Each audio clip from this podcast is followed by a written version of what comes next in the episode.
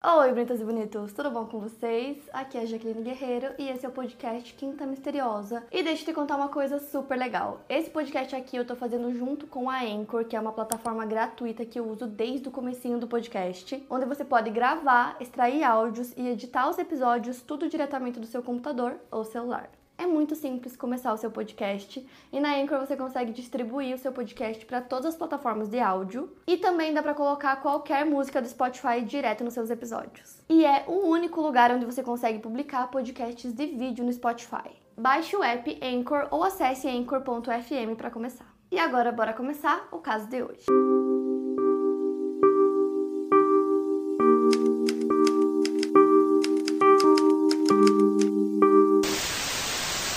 Thelma Pauline Melton nasceu no dia 26 de fevereiro de 1923, no Alabama, Estados Unidos. Todo mundo chamava ela de Polly. Durante sua vida, ela se casou três vezes, mas ela nunca teve filhos. O seu terceiro marido foi o Bob Melton, com quem ela se casou em 1975. O Bob já tinha dois filhos que já eram adultos de casamentos anteriores. Na época do caso, a Polly tinha 58 anos e o Bob 78, então uma diferença de 20 anos. Eles estavam casados há 6 anos. A Polly e o Bob moravam juntos em um trailer iStream apropriado para viagens. Inclusive, o casal amava viajar mesmo que a saúde do Bob já não estivesse muito boa. Eles mantinham sua residência fixa em Jacksonville, na Flórida. Entretanto, todos os anos eles passavam um período de três meses durante o outono em Deep Creek Campground, que é um acampamento próximo ao Parque Nacional Great Smoky Mountains que fica entre os estados do Tennessee e da Carolina do Norte. A Polly amava montanhas, adorava visitar esse local, tanto que ela foi para lá todos os anos durante 20 anos, então era um lugar que ela já conhecia super bem, ela amava muito. Ela até dizia que era sua segunda casa. E a Polly também amava fazer caminhadas, então sempre que o tempo estava bom, ela aproveitava e fazia caminhada. E aí, em 1981, ela e o seu marido Bob foram, né, pro acampamento anual deles, para esse local que eu falei. É, foram com alguns amigos, como eles sempre faziam. E a Polly sempre fazia trilhas nesse local e ela nunca ia sozinha, ela sempre ia com alguma amiga, com alguém. Como falei para vocês, a saúde do Bob já não estava muito boa, ele estava meio debilitado, então ele não conseguia fazer caminhadas com ela, trilhas, nada. Então ela sempre ia com as suas amigas. E lá nesse local tinham várias trilhas que as pessoas podiam fazer. A Polly amava fazer trilha lá, inclusive a trilha favorita dela era Deep Creek Trail. E cada trilha tinha uma dificuldade diferente, então desde a mais fácil para a mais difícil. Ela sempre ia nas mais fáceis com as amigas dela, então eram trilhas muito tranquilas. É, que elas podiam fazer tranquilamente, ela já estava muito acostumada, né? Elas sempre faziam essas trilhas. Então, no dia 25 de setembro de 1981, a Polly saiu com duas amigas dela para fazer a trilha favorita dela. Então, essas amigas eram a Trula e a Red. Elas saíram do acampamento por volta das 3 horas da tarde para fazer essa trilha. Um pouco antes de sair, a Polly tinha deixado pronto um molho que ela ia usar para fazer espaguete no jantar, então ela fez esse molho, tirou uma soneca, e a única coisa que ela levou com ela foi uma carteira de cigarro da marca Virginia Slims. Diziam que ela fumava até dois é, duas cartelas por dia, então essa foi a única coisa que ela levou. Já dentro do parque, em um determinado ponto, a trilha se divide. O lado direito leva para uma área de piquenique e acampamento. Já o lado esquerdo da trilha continua seguindo pela floresta. Os carros não são permitidos no lado esquerdo da trilha após essa divisão. Então há um grande portão impedindo o acesso de veículos. A trilha de cascalho, bem conservada e é considerada uma caminhada super fácil. A área de piquenique e o acampamento dentro do parque estavam cheios naquele dia, tinham 50 carros estacionados, tinham muitas pessoas caminhando, pescando, acampando e andando a cavalo. A Polly, a Red e a Trula caminharam mais de um quilômetro e meio além da área do piquenique e da bifurcação da trilha. Elas pararam em um ponto de retorno e a Polly fumou um cigarro. A conversa entre as três era alegre. Então as três amigas começaram a fazer o caminho de volta para o acampamento, né, para onde estavam os trailers e tudo mais. E aí elas estavam andando tranquilamente até que a Polly começou a andar um pouco mais devagar, então as amigas até estavam um pouco à frente dela. E de repente ela começou a andar super rápido, ultrapassou essas duas amigas. Tem até alguns lugares que dizem que ela fez isso em tom de brincadeira, tipo rindo, as amigas riram também, dizendo que não queriam competir com ela. E aí ela começou a andar super rápido e depois que chegou numa parte onde tinha uma colina e ela virou essa colina, as amigas perderam ela de vista, porque ela estava realmente andando muito mais rápido. Isso era depois das 4 horas da tarde, então as amigas não se preocuparam, ela conhecia o lugar super bem, né? Era super comum para ela andar por aqueles é, por aquela trilha que ela sempre fazia. Então elas acreditavam que a Polly estava voltando pro trailer tranquilamente. Então elas continuaram andando no passo delas. Então as duas chegam no acampamento por volta das quatro e meia da tarde. Elas vão direto no trailer da Polly para ver se ela estava lá, se estava tudo bem. E chegando lá, tava só o Bob, então elas perguntaram se ela já tinha chegado, se tinha acontecido alguma coisa. E aí ele disse que não, que ele não tinha visto ela desde o momento que ela saiu para fazer a trilha com as amigas. Então elas já começaram a achar super estranho, porque ela já deveria ter chegado, né, antes que elas. Então elas decidem começar a buscar pela amiga ali mesmo.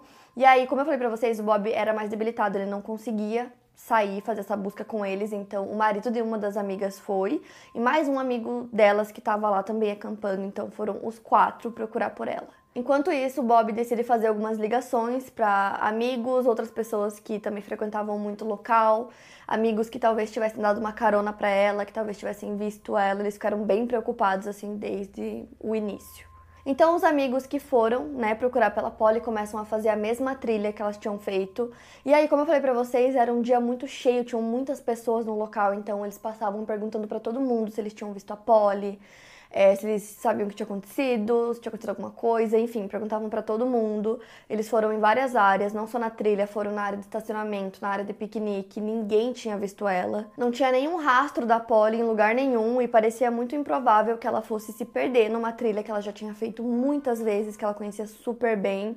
E se ela tivesse se perdido, como as buscas começaram meio que, sei lá, logo que imediatamente, né, cerca de meia hora depois, é, rapidamente eles teriam encontrado ela caso ela tivesse se perdido, então eles achavam que não era isso que tinha acontecido. A Polly tinha 58 anos de idade, 1,70 de altura e pesava cerca de 80 quilos. Ela estava vestindo uma blusa listrada branca e rosa, sem mangas, uma calça bege e sapato bege. Além de seus cigarros, ela tinha consigo um relógio de pulso de ouro branco cravejado com diamantes. Ela tinha olhos castanhos e cabelos ruivos. Como os amigos perceberam que eles não estavam conseguindo encontrá-la, eles decidem notificar os guardas do parque depois de procurarem sozinhos por quase duas horas. Então os guardas decidem chamar a polícia imediatamente e o desaparecimento foi notificado às 6 horas da tarde daquele mesmo dia. Então a polícia chegou num local super rápido, eles decidiram começar as buscas imediatamente.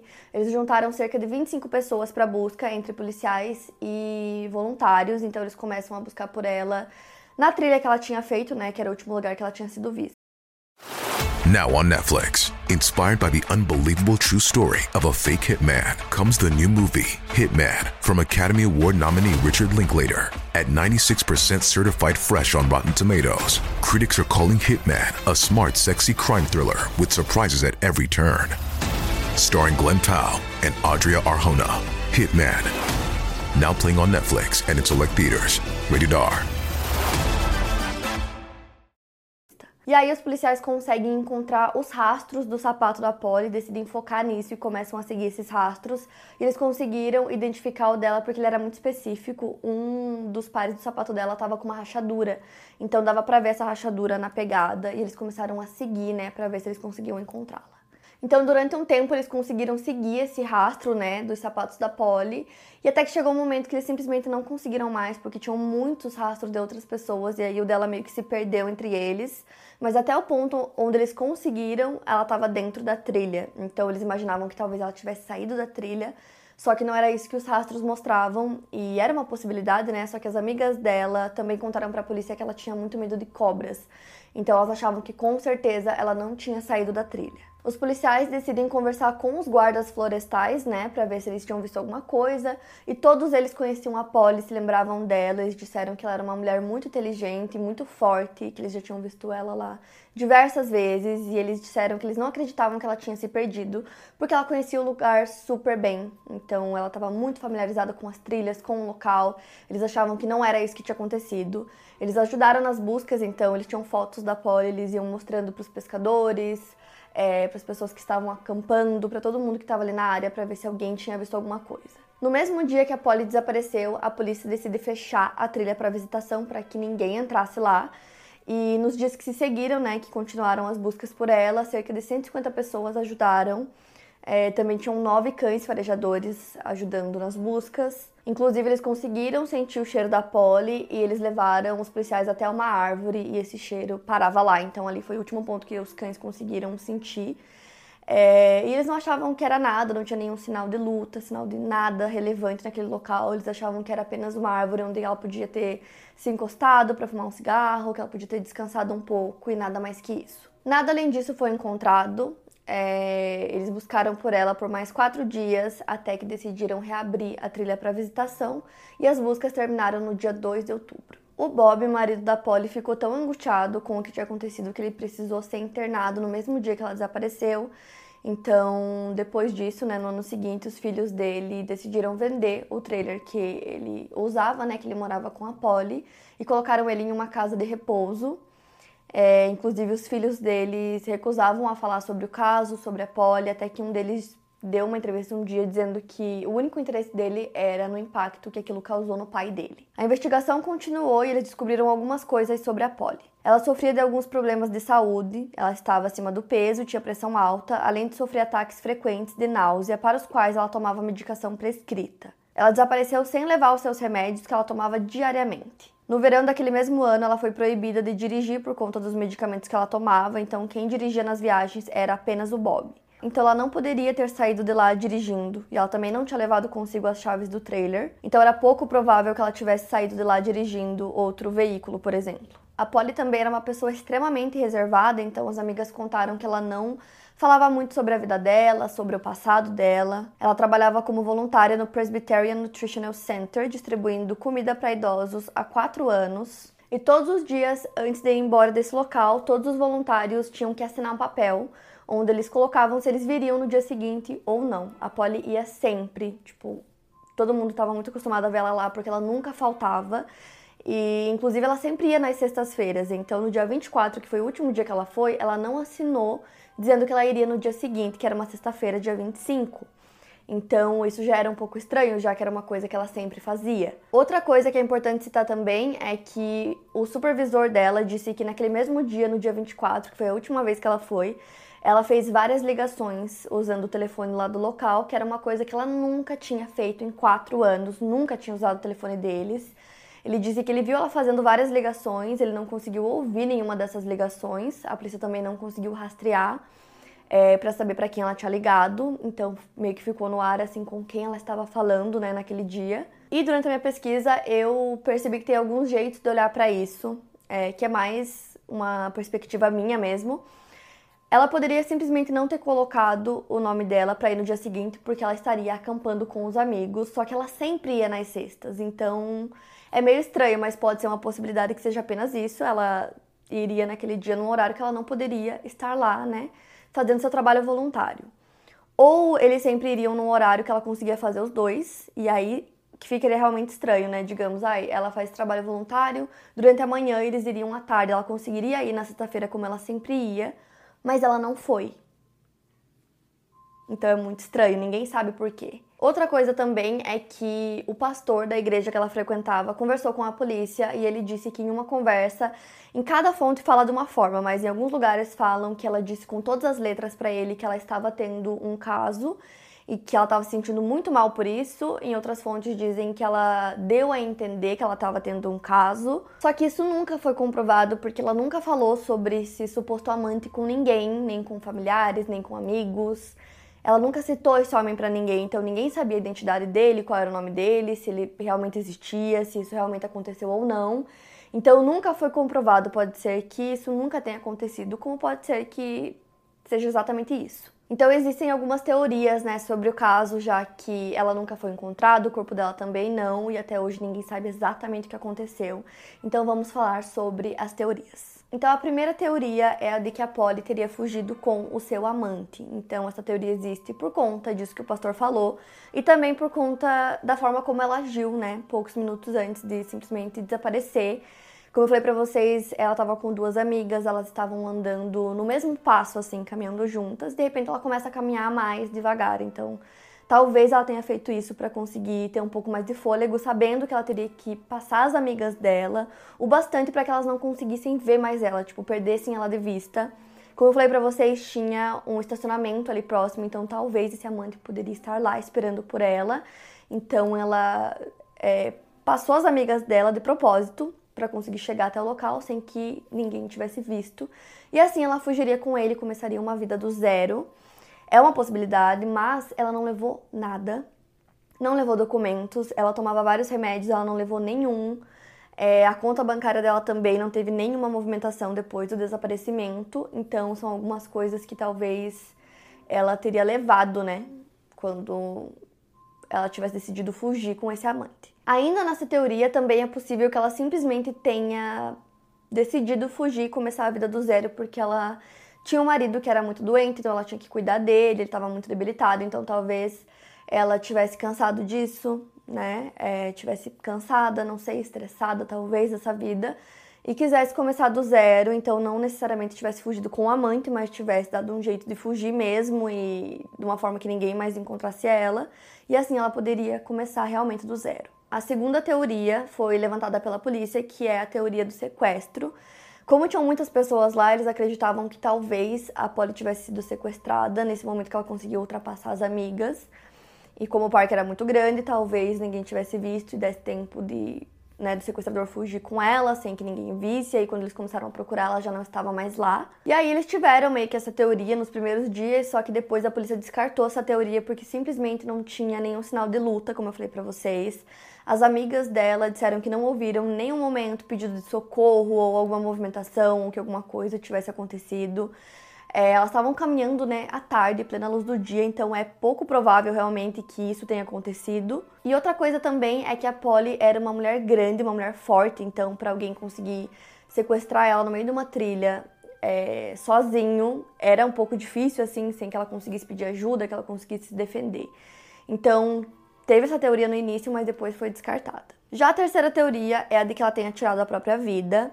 É, a mãe da Polly faleceu em 1978 e depois disso ela enfrentou um longo período de depressão.